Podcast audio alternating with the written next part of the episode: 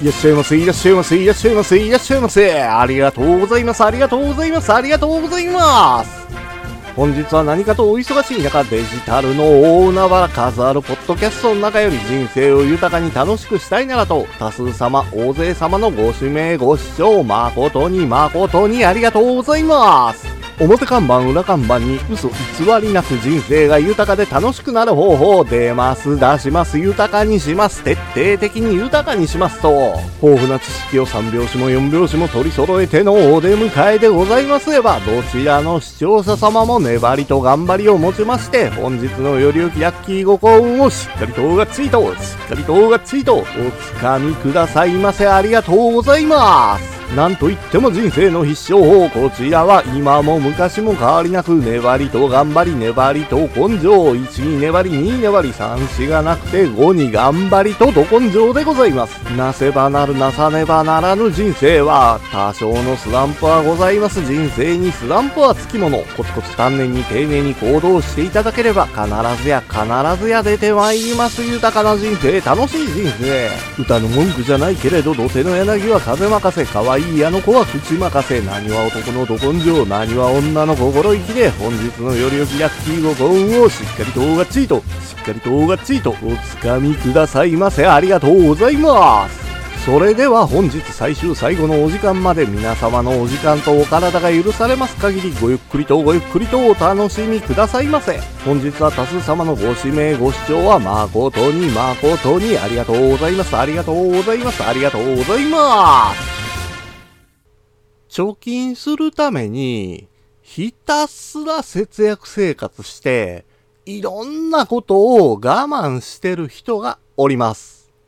めっちゃ我慢強くて、その意志の強さっちゅうのはすごいですよね。そこまでして貯金するんやから、何かしらの目的を持ってるんやと思うんですよ。せやけど、貯金することが目的で、貯金のために我慢してるっちゅうんやったら、そら大きな間違いです。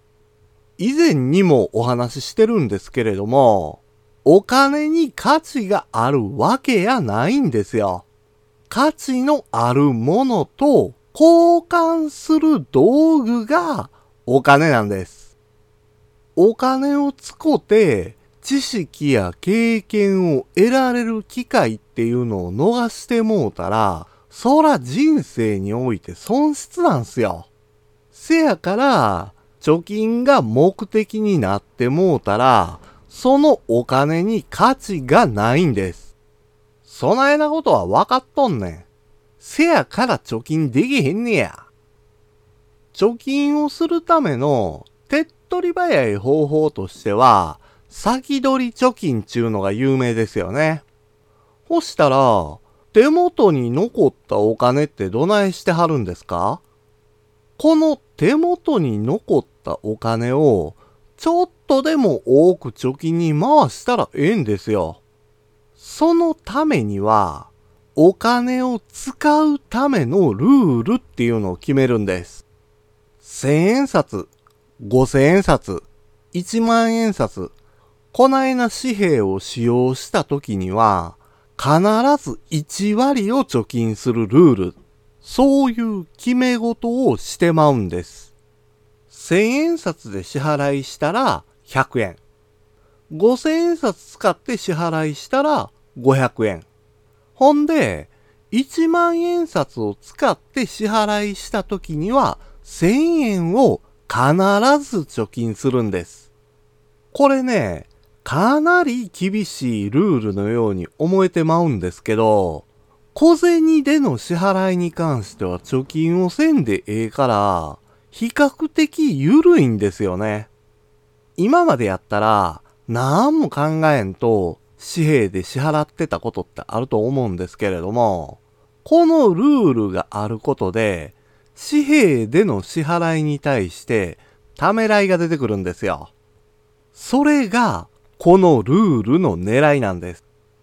その買い物がほんまに必要なんかを考えることができるんですよ。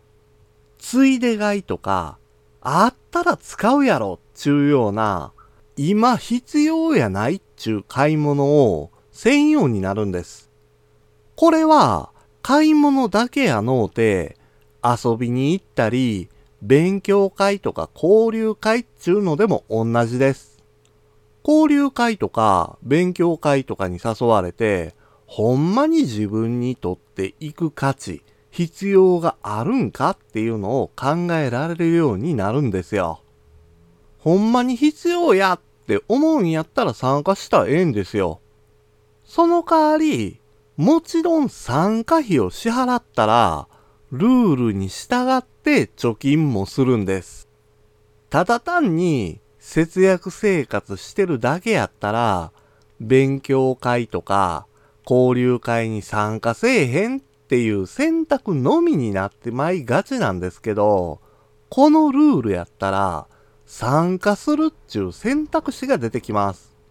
これやったら、機械損失をすることなく、お金を使いながらも貯金することができるんですよね。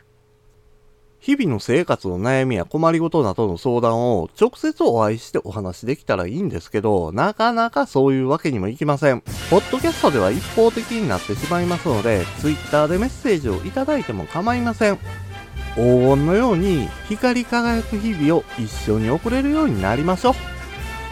人生を楽しく豊かにできるような配信を毎週金曜日の